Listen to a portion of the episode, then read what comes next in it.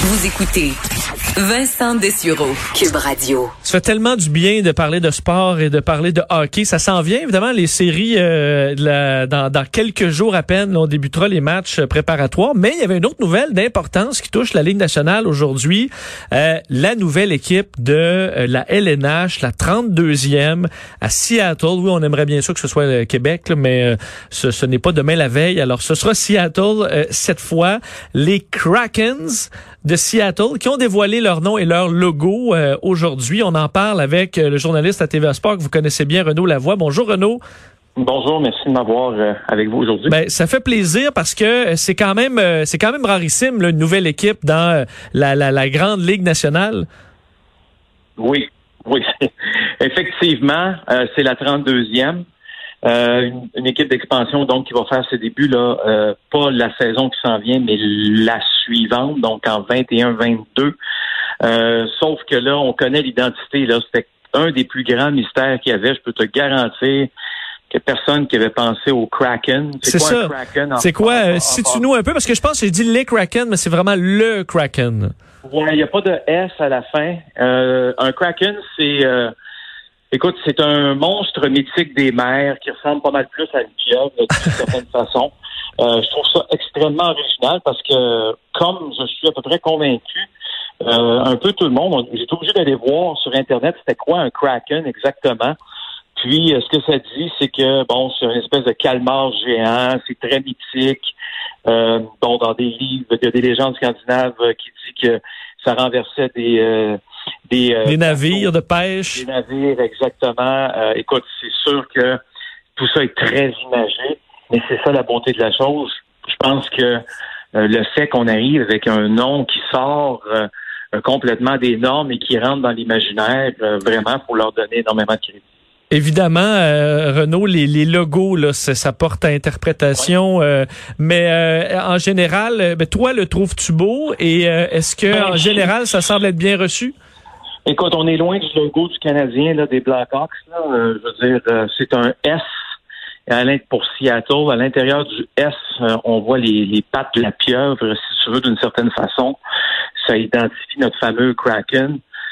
mais ça reste que, écoute, si s'il y a, je vais le mettre en guillemets, là, un problème, c'est qu'avec un si beau nom, que ton logo, ce soit une lettre. Moi, je je trouve que la Ligue nationale, c'est là où elle a certains problèmes là, du côté des logos depuis les expansions.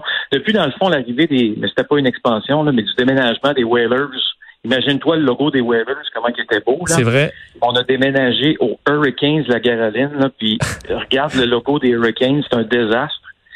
Euh, je trouve que c'est là où on a des beaux noms, mais il faudrait juste que l'originalité soit un peu plus prononcée.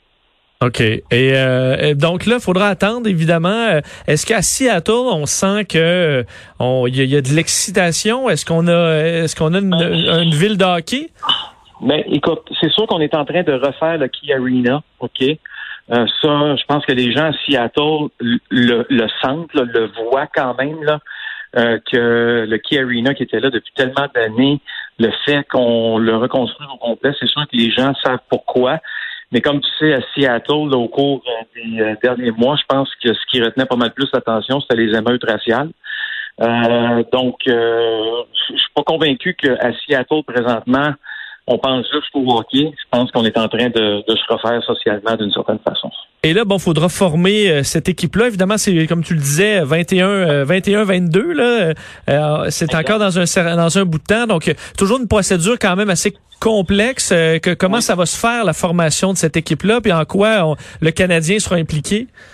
Bon, écoute, même repêchage d'expansion que celui des Golden Knights de Seattle. Donc, il va falloir protéger un certain nombre de joueurs du côté des Canadiens. Euh, et du, reste des équipes de la Ligue nationale de hockey, comme tout le monde le sait. Euh, est-ce que euh, les directeurs généraux, pas, pas que Marc Bergerin avait pas fait un bon travail, je pense qu'il avait vu venir le coup, mais il y en a des directeurs généraux, là, comme du côté des Panthers de la Floride, où on a laissé partir tellement de bons joueurs de hockey en pensant que ces gars-là allaient pas connaître du succès ailleurs dans la Ligue nationale. Je pense entre autres à Jonathan Marchessault.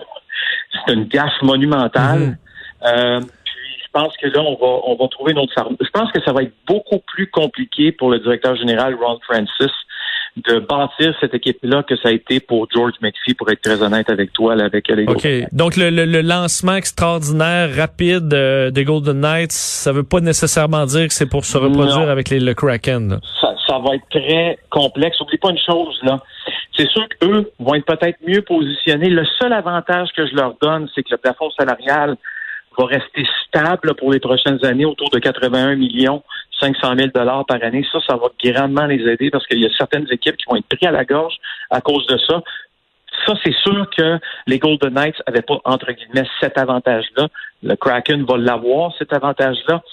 Mais euh, en réalité, euh, je pense que quelque part aussi, les, équipes vont, sont quand même capables de penser deux, trois saisons à l'avance. Et euh, je pense que que tu veux ou que tu ne veux pas, déjà les directeurs généraux ont une bonne idée à l'heure où on se parle qui on va laisser partir, ou si tu veux, qui les Kraken pourraient le Kraken pourrait choisir parce que certains joueurs vont être euh, évidemment disponibles.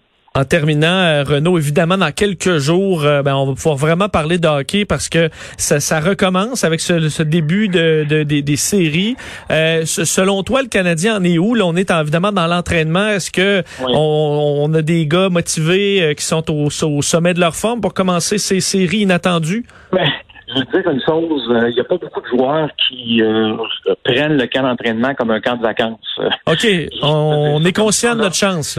Oh, écoute, même aujourd'hui, là, aujourd'hui, on a pratiqué les, avant, les unités spéciales avantages numériques, les avantages numériques. À un moment donné, euh, chez Weber, qui est quand même le capitaine de l'équipe, n'était pas content de ce qui venait de se passer quelques secondes avant avec euh, euh, Jake Evans. Écoute, il te l'offrait pas en plein centre de la glace, là. C'était, c'était pas, oh. c'était pas le fun pour Jake Evans. Donc, ça te donne une idée que les gars sont pas là pour niaiser. Ils sont là pour travailler puis essayer de causer une surprise. Oui, ils savent euh, qu'ils sont loin des Pingouins de Pittsburgh.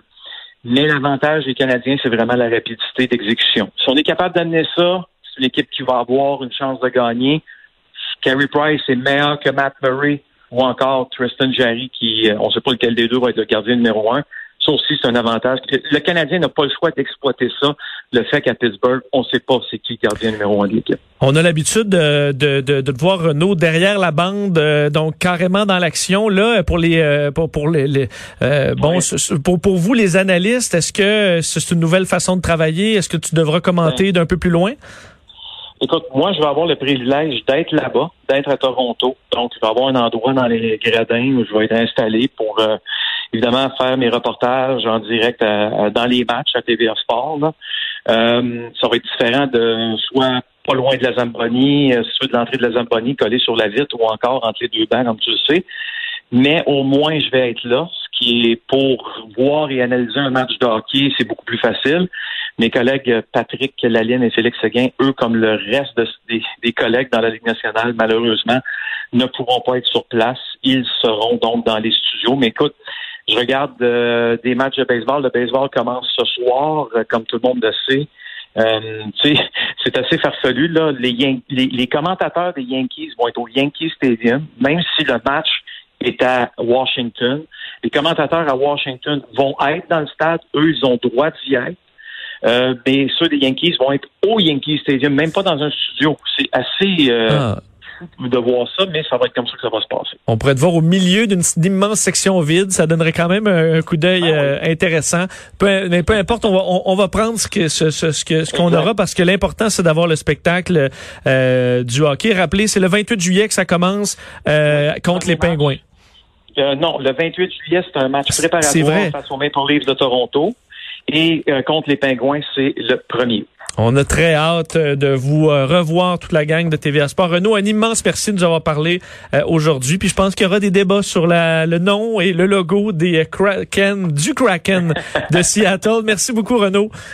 Salut, bonne fin de journée. Salut Renaud Lavoie, journaliste à TVA Sport. Le Kraken de Seattle. Je vous invite, si vous n'avez pas vu le logo, effectivement, une espèce de S en forme de tentacule. ça peut vous sonner un peu bizarre. C'est pas évident, une tentacule, mais quand même, c'est inspiré. Alors, le Kraken, je sais pas si vous aviez déjà entendu ça, le Kraken, parce que ça a lancé tout un débat à l'intérieur ici, là, à Cube Radio. Euh, notre cherchiste Alexandre qui trouvait que très surpris. Joanie aussi, euh, la mise en onde, très surpris quand plusieurs personnes ne savaient pas ce qu'était le Kraken.